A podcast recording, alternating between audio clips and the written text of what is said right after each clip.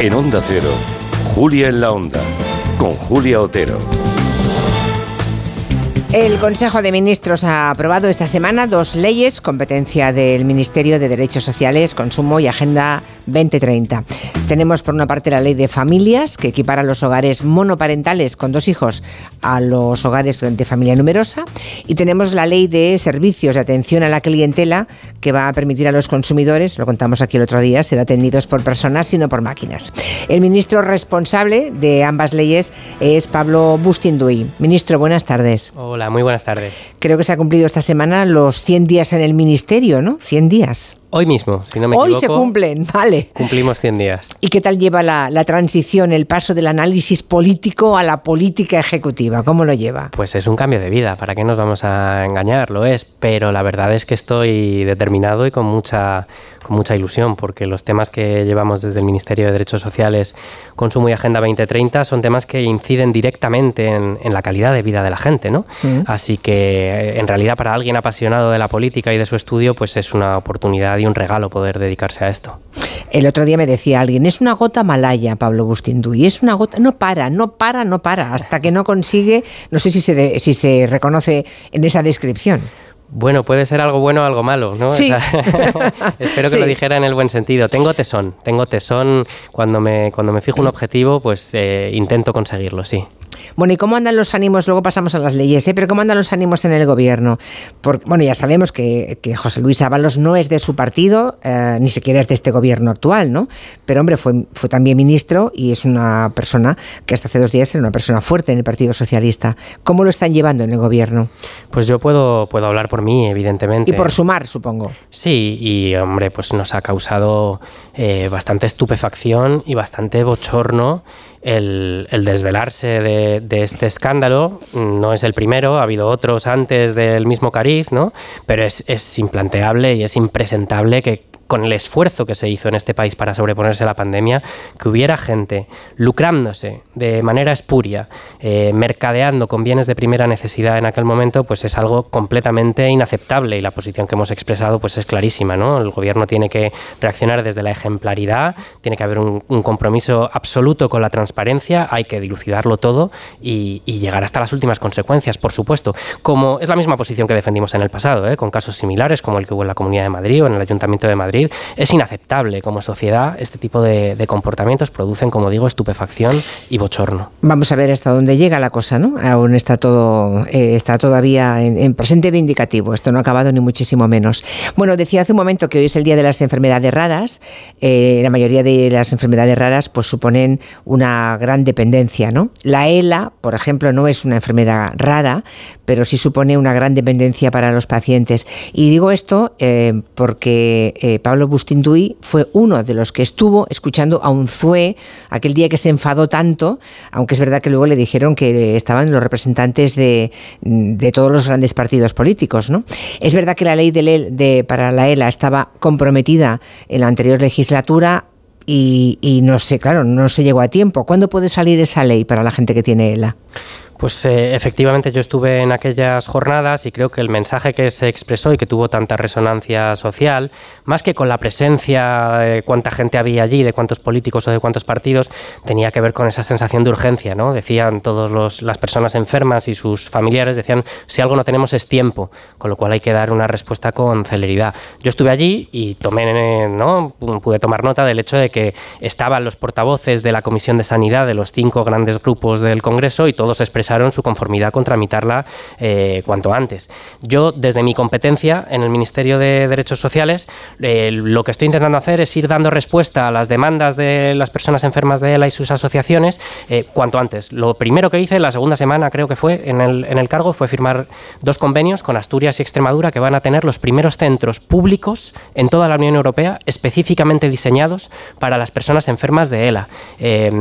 esto es, era una, una demanda histórica y están ya en construcción estos centros. Eh, a continuación vamos a plantear una reforma de la ley de discapacidad y de la ley de dependencia para poder habilitar carriles rápidos en el, reconocimiento de la dependencia y que las personas enfermas de ELA pues, no tengan que esperar ¿verdad? a la validación de ese, de ese criterio. Y queremos introducir otras mejoras, como por ejemplo que se incorpore el asistente personal como un servicio que puedan recibir, como mejorar la ayuda a domicilio, como por supuesto incrementar las prestaciones y eliminar la, incompatibilidad entre prestaciones que estableció el gobierno del, Partido Popular y por tanto ir dando respuesta cuanto antes a, demandas que bueno pues que cambian cambian la vida y la calidad de vida de esta de las personas enfermas y de sus familias. Una curiosidad, ¿por qué Asturias y Extremadura son las comunidades que lo han pedido o es por otra razón? Bueno, había mucho interés evidentemente eh, de, de otras comunidades, pero la idea era construir centros de referencia que pudieran atender poblaciones mm, amplias, entonces esa es la idea de la distribución más o menos geográfica, pero la idea detrás de estos convenios es que se genere, además de atender a las personas enfermas, que se genere conocimiento suficiente para que luego se pueda replicar esta experiencia idealmente en todas las comunidades autónomas. ¿no? Son proyectos piloto, por así decirlo, son innovación en materia de políticas públicas para luego poder generalizarlo y que, y que mm. haya en más territorios. O sea que está usted en ello, pero no depende solamente de su ministerio deduzco, ¿no, señor Bustundi?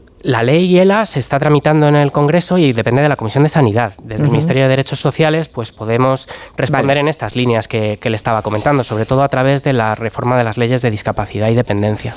Vamos ahora a esas leyes que quedaron aparcadas por, la, por el adelanto de la convocatoria electoral y que ahora acaban de ser aprobadas esta semana mismo por el Consejo de Ministros. Una es la ley de familia, eh, es la ley de familia de la ministra Ione Belarra, podemos decir, ¿no? Esa que equiparaba las familias monoparentales con dos hijos a las familias numerosas, ¿no? Exacto. Este es un, es un proyecto de ley que quedó truncada en su tramitación por el adelanto electoral y que hemos retomado con el trámite de urgencia para poder eh, desarrollarla, llevarla a cabo lo antes posible. Y es una ley que recoge muchos avances importantes. El espíritu que la inspira parte de una constatación, y es que las familias en nuestro país abordan unas enormes dificultades económicas y de conciliación para poder sacar adelante a sus familias. ¿no? Eh, y por tanto es una obligación de los poderes públicos intervenir, porque no puede ser que dependa de la renta, de la riqueza o del patrimonio las decisiones que cada familia pueda tomar o en qué condiciones crecen los niños y las niñas en nuestro país. Así que la ley incluye varios avances, uno de ellos es este que mencionas, pero hay otros muchos que, que van a incidir en una mejora de la, de la vida cotidiana de las familias españolas. A ver si los podemos repasar, pero de entrada, claro, si el 70% de familias mono parentales tienen un solo hijo, pues ya, ya queda solamente un 30% a la que esta ley le, le pueda venir bien, la equiparación, ¿no? Los que tienen más de un hijo. Lo que incluye la ley, efectivamente, es el reconocimiento de las familias monoparentales con dos hijos, la homologación a las familias numerosas. Pero para las que tienen un hijo también incluye avances importantes. En primer lugar, eh, por primera vez van a tener reconocimiento jurídico, es decir, va a haber un título, van a tener una consideración propia. Con ese título va a haber un acceso prioritario a cuestiones tan importantes como la vivienda, el alquiler social, el acceso a centros educativos, las becas escolares, etc. Es verdad que existe una demanda por parte de las asociaciones de que sean reconocidas como familias numerosas todas las familias monoparentales, que como bien eh, sabéis, en un 80% de los casos además tienen una mujer al frente em, y que se encuentran en una situación particularmente vulnerable a situaciones como la pobreza, la exclusión social, etc. Yo durante el trámite parlamentario de la ley estoy dispuesto a escuchar todas estas solicitudes, pero soy muy honesto y muy franco al respecto. Todo el mundo sabe que en esta legislatura los avances están determinados por las mayorías parlamentarias. Entonces necesitamos generar una mayoría parlamentaria suficiente para poder introducir mejoras en, el, en lo que plantea esta ley. Claro, y hay que convencer además a partidos, algunos de izquierdas y otros de derechas. Claro, es, es que ahí están todos, ¿no? La mayoría de la investidura, la mayoría que sostiene al gobierno, claro. Ese es el día a día del Congreso en esta legislatura, pero si me permites una pequeña reflexión, yo creo que esto no es algo negativo necesariamente. En España estamos acostumbrados a una cultura parlamentaria que viene del bipartidismo, de las mayorías absolutas, y ahora pues tenemos que negociar, que escucharnos, que dialogar y que encontrar acuerdos. Esto es lo que votaron los españoles y las españolas en julio en las urnas y es un reflejo del país que tenemos, así que tenemos que ser capaces de encontrar esos, esos acuerdos. Yo, como digo, mi disposición es a escuchar todas las demandas y a todo lo que sea mejoras a la ley, ampliación de derechos, estoy por supuesto más que, más que dispuesto a incorporarlo. ¿Y qué otros aspectos de esta ley de familia, aparte de los que ya ha enumerado eh, Pablo Agustín Duy, van a tener que esperar a esa tramitación parlamentaria? Porque creo que la intención que tenía el ministro era ampliar, por ejemplo, la baja por nacimiento en lugar de 16 a 20 semanas, ¿no? Y creo que en la actual ley a, espera de esa tramitación parlamentaria, aún no está esto, ¿no? No, porque como bien has dicho al principio, hemos retomado el texto mm, de la legislatura anterior porque esto acortaba mucho los plazos. ¿no? Em, esa ampliación de los permisos por nacimiento a 20 semanas figura en el acuerdo de gobierno que tenemos suscrito entre Sumar y el Partido Socialista. Y además es objeto de negociación, una negociación paralela para los presupuestos generales del Estado. Es evidente que esto tiene un impacto presupuestario alto y entonces está en esa mesa de negociación. A mí me gustaría, sería mi deseo que durante tanto la negociación de los presupuestos como en la tramitación parlamentaria de esta ley pues se pudiera aterrizar y materializar ese compromiso que tenemos firmado para ampliar los permisos de, paternidad y maternidad que son fundamentales para reforzar el derecho a la conciliación. Esto tiene un impacto tremendo en la vida de las familias, ¿verdad? Y también en la vida de los niños y las niñas que tienen el derecho a ser cuidados por sus progenitores, ¿no? Entonces confío en que esto pueda suceder eh, lo antes posible. Mm, lo que ocurre es que, bueno, me cuesta imaginar que Junts, que, que seguramente, o al menos tradicionalmente cuando era Convergencia, representa sobre todo al empresariado catalán, o PNV, que también implica la burguesía o el, empresariado em, vasco, estén de acuerdo en las 20 semanas. Claro, eso que decíamos, ¿no? Hay que ponerse todos de acuerdo, si no, no sale adelante ninguna ley, claro. Pues yo creo, fíjate, eh, yo creo que sobre estos temas y muchos otros que incluye esta ley, pero en temas de política social, hay consensos en la sociedad muchísimo más amplios y más transversales de lo que luego se expresan en la arena política. Así que yo asumo que una de mis tareas es traducir esos consensos sociales en mayorías políticas. Eso requiere mucho diálogo, pero creo que mm, partimos de la base de que el apoyo a estas políticas en nuestro país es amplísimo amplísimo. Y por tanto, a mí me costaría imaginar que haya fuerzas políticas que se opongan a lo que van a ser avances concretos, materiales, tangibles, mejoras en la calidad de vida de, las familias de nuestro país. Yo por lo menos quiero pensar eso. Sobre todo si hay elecciones, ¿verdad? Y las hay en el País Vasco hay elecciones en el País Vasco, hay elecciones europeas, después habrá elecciones catalanas, el ciclo electoral no para, esto siempre genera unas dinámicas de incentivos ¿no?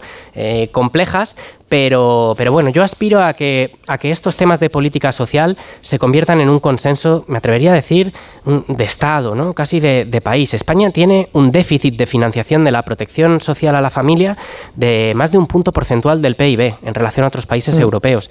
Eso es un déficit histórico, estructural, que se arrastra y que se traduce, por ejemplo, en los índices de pobreza infantil que tenemos, en las dificultades para formar una familia, en el retraso de la edad a la que se tienen hijos en España, en, las cifras de exclusión social.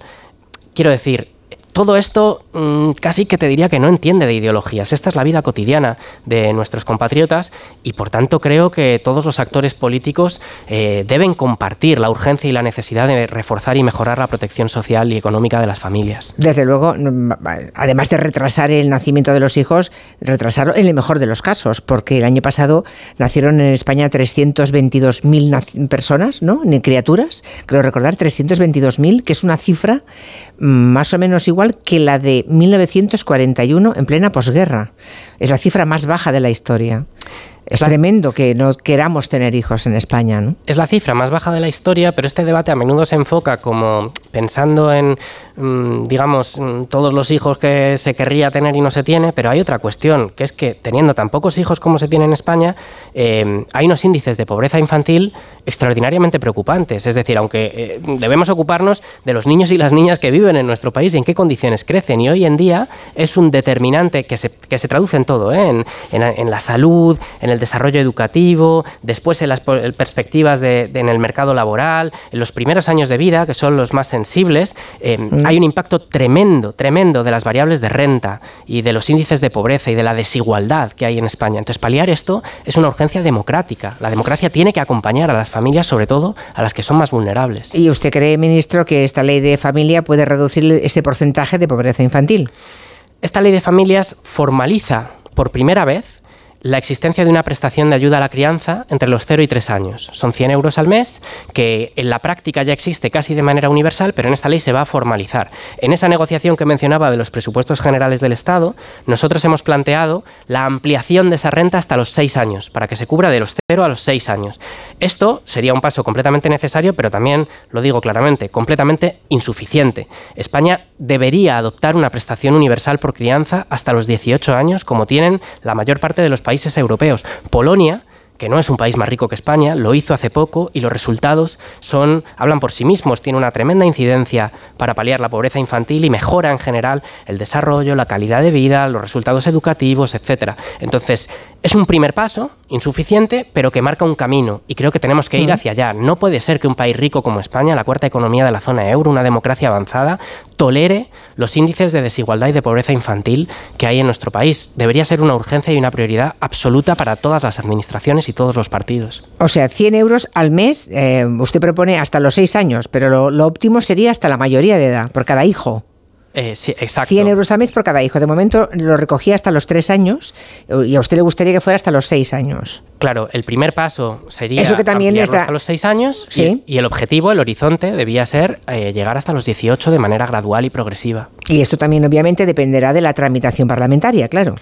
La ampliación a los seis años depende de la negociación de los presupuestos generales del Estado. Es un planteamiento que hemos, que hemos realizado. Pero yo estoy convencido que esto antes o después va a suceder y que cuando suceda y veamos los resultados que tiene, miraremos atrás y nos preguntaremos por qué tardamos tanto en hacerlo. Porque los resultados mm, hablarán por sí mismos. ¿Y se notan también en la natalidad? ¿Usted cree? ¿Se van a notar en la natalidad? ¿Se podrían notar? Es una, es una realidad que las condiciones materiales influyen en las decisiones que toman las familias, es evidente. Em, pero yo no creo que debamos sencillamente obsesionarnos con, con, los índices demográficos o de natalidad, sino, como decía, con una cuestión de la calidad de vida de quienes viven en España, ¿no? Eh, de, qué, de qué vida les estamos ofreciendo a los niños y las niñas. Otra cosa que incluye esta ley de familias, por ejemplo, es el desarrollo de lo que se llama el marco de los mil primeros días de vida, que es una estrategia de políticas públicas de coordinación entre todos los niveles administrativos para dar acompañamiento a las familias, para crear, por ejemplo, y esto tiene relación con lo que estabais hablando antes, una estrategia de atención temprana, de acompañamiento para poder detectar y acompañar a las familias en el caso de que haya dificultades ligadas al desarrollo, para que se universalice, por ejemplo, el acceso al primer ciclo de educación infantil. Son todos una serie de elementos de conciliación y de acompañamiento que van a hacer que se viva en mejores condiciones. Y esto, por supuesto, también tendrá incidencia en los índices de natalidad y demográficos.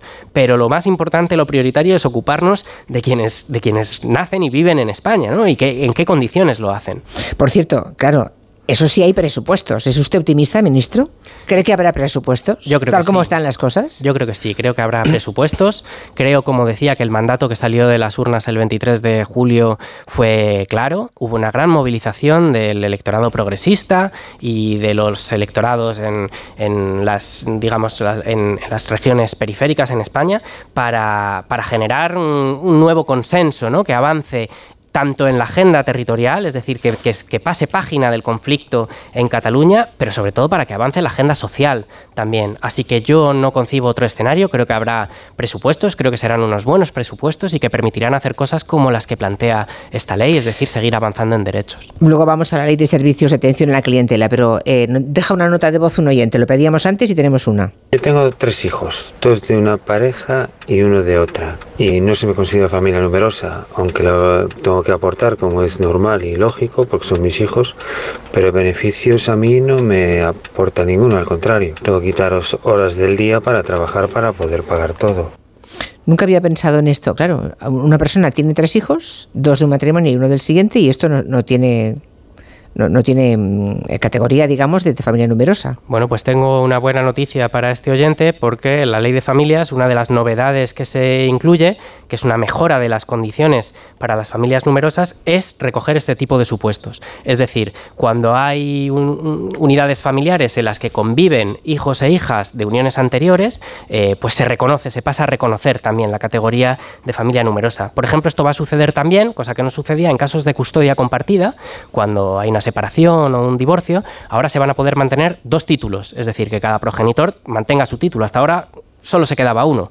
Em, y, por ejemplo, la categoría especial de familias numerosas pasa de cinco hijos a cuatro o a tres hijos en el caso de partos múltiples o de familias de rentas bajas. Es decir, hay una mejora generalizada de las condiciones de las familias numerosas. Bueno, hay que, mm, hay, que digerir todos estos datos que está dando el ministro Bustundiu, Bustundiu pero seguro que hay eh, los oyentes implicados, involucrados, habrán tomado buena nota. Otra pregunta de otro oyente, ministro. Muy buenas. Yo quería aprovechar para consultar al ministro si por fin, bajo esta nueva ley de familias, ya se da reconocimiento a las parejas de hecho que tenemos más de tres hijos, poder ser acreditados con el título de familia numerosa. Familia, eh, parejas de hecho con tres hijos. ¿Hasta ahora las parejas de hecho no tenían los mismos derechos? Eh, otra de las novedades de esta ley es que las parejas de hecho pasan a ser reconocidas eh, como plenamente equiparables a los matrimonios, es decir, van a tener una plena equiparación de derechos y esto afecta a la condición de familia numerosa, pero afecta también a las pensiones, a los permisos laborales, a las prestaciones de seguridad social. Era una demanda histórica. Hay 1.800.000 parejas de hecho en España. Consideremos a cuánta gente afecta esto y el principio que hay detrás, pues creo que es evidente y que es de sentido común y es que da lo mismo cuál sea la fórmula que elijamos para formar una familia, eh, los derechos que se vean reconocidos por parte de los poderes públicos tienen que ser los mismos. La otra ley, la de servicios de atención a la clientela, que también se quedó a las puertas de tramitación en la, anterior legislatura, creo que es una ley además que, es una de las condiciones que pone la Unión Europea para recibir los fondos Next Generation. ¿no? Eh, ¿Las empresas ya han empezado a tomar medidas ante esta aprobación inminente de la ley? Eso de que tendrán que mm, atenderte personas y no máquinas. Bueno, esta ley eh, parte de un sentimiento, si me apuras. Y un sentimiento, diría, universal. Todos y todas hemos sentido la frustración de tener que poner una reclamación y vernos sometidos a una espera interminable. Bueno, pues esta ley busca ponerle remedio fijando un tiempo máximo de atención eh, en tres minutos. Tres minutos. Tres minutos. Es el máximo que nos podrán tener esperando en los servicios de atención telefónica. Eh, a su vez, esta ley acorta a la mitad los plazos para responder a una reclamación, ahora mismo es un mes y pasará a ser 15 días, y también establece que cualquier cliente que lo solicite deberá ser atendido por un operador o una operadora con la suficiente formación y no por una máquina, algo que es especialmente importante pues en el caso, por ejemplo, de las personas mayores o de las personas con discapacidad. Por ejemplo, las personas con discapacidad auditiva deberán ser atendidas en un formato que les resulte accesible. Eh, también se incluyen otras cosas, se recogen otras cosas como el derecho a ser atendido en lenguas cooficiales o la existencia de servicios de atención pues 24 horas al día, 365 días al año en los sectores de interés general, pues como el agua, la energía, las telecomunicaciones, la banca, etcétera. Son toda una serie de medidas ambiciosas, muy concretas, pero claro, las empresas van a tener que ponerse las pilas. Oiga, y ahora viene, a ver cómo defiende usted que esto que Mm, va a ser de aplicación para todas las grandes empresas y la gente está harta de que le tengan al teléfono mucho rato y no les atiendan y no les den respuesta y siempre sea una máquina. Porque esto no se aplica a los servicios de la administración, a las empresas públicas, digamos, a los servicios de la administración. Esto es una excelente pregunta y la ley se va a aplicar a las empresas públicas que prestan servicio en estos ámbitos, en los ámbitos estratégicos que, a los que me refería, energía, agua, luz, transportes, eh, servicios financieros, servicios postales, etcétera. Yo, mm, desde el Ministerio de, que se ocupa de consumo, pues puedo regular relaciones de consumo. Por tanto, las empresas públicas entran. Lo que tiene que ver con el trato de la ciudadanía con la administración no entra en esta ley porque no es de mi competencia, pero me atrevo a sugerir que estos avances también suponen un estímulo y un acicate para que la administración pública también se ponga las pilas y mejore en la atención, el trato y la celeridad con la que se tratan las demandas de la ciudadanía. Me consta que el ministro Escribá eh, está en la tarea, o sea, sabe que esto es una, demanda eh, muy transversal además y que, y, que, hay que hacerlo. La administración debe mejorar en el trato a la ciudadanía, esto es evidente y, en ello estamos. En lo, que, en lo que a nosotros nos toca, por ejemplo, esto es algo particularmente sensible en, en materias como la dependencia, por ejemplo, agilizar los trámites burocráticos, reducir los tiempos de espera, esto es un objetivo absolutamente prioritario. Y esto se hace con más recursos. También quiero explicar, siempre cuando cuando tratamos este tema intento explicar que la razón por la que tenemos listas de espera y tratos más largos, etcétera, es por mm, los recortes de la década pasada, es porque se detrajeron muchísimos recursos de la administración pública y específicamente en el ámbito de la política social. Así que hay que reforzar las administraciones públicas, hay que reforzar las políticas sociales y eso se tiene que traducir en un mejor trato a la ciudadanía. Pues a ver si convence el ministro Escribá, ¿eh? que queremos todos los negociados de la administración pública que también tengan las mismas obligaciones que el resto de empresas, que a partir de ahora por esa ley de servicios de atención a la clientela, pues se comprometen a ese, a ese listado de cosas que hoy nos ha comentado el ministro y que comentamos aquí el otro día. Pablo Bustinduy, ministro de Derechos Sociales, Consumo y Agenda 2030. Gracias por venir a la radio y hasta otro día. Ha sido un placer, muchas gracias. Buenas tardes. Noticias de las 6, 5 en Canarias.